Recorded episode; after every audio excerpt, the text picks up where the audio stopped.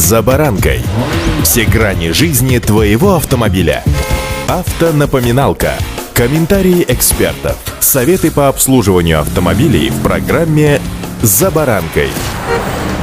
До старта учебного года, когда тысячи мальчишек и девчонок выйдут на улицы, остались считанные недели, а точнее две. Это значит, что настало самое время для того, чтобы напомнить детворе о правилах дорожного движения. Все ж как крути не крути, а несколько месяцев перерыва дают о себе знать, тем более, что многие российские города сегодня строятся, дороги капиталятся, появляются новые дорожные развязки, пешеходные переходы. Так что, друзья мои, настал момент вместе с детьми пройтись до школы и обратить внимание ребенка на то, как и где стоит перемещаться по дороге. С вами Забаранка Александр Карпов. Здравствуйте.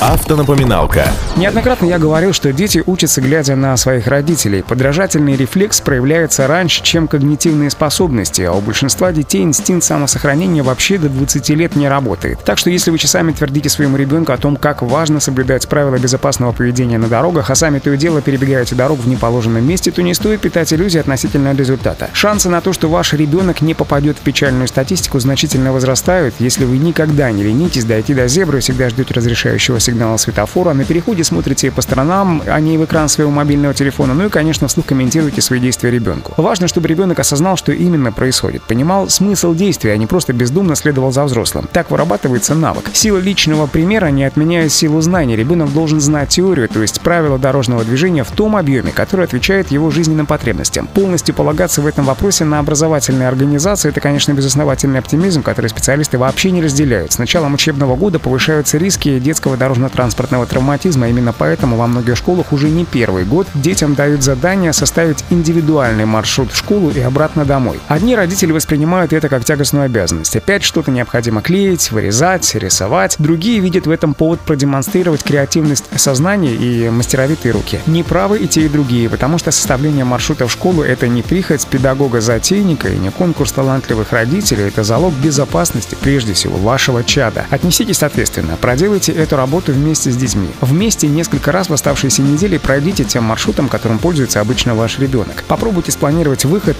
под обычное школьное расписание, чтобы лучше понимать интенсивность движения на дороге в данные часы. Если ребенок ездит в школу на самокате или велосипеде, обязательно берите их с собой.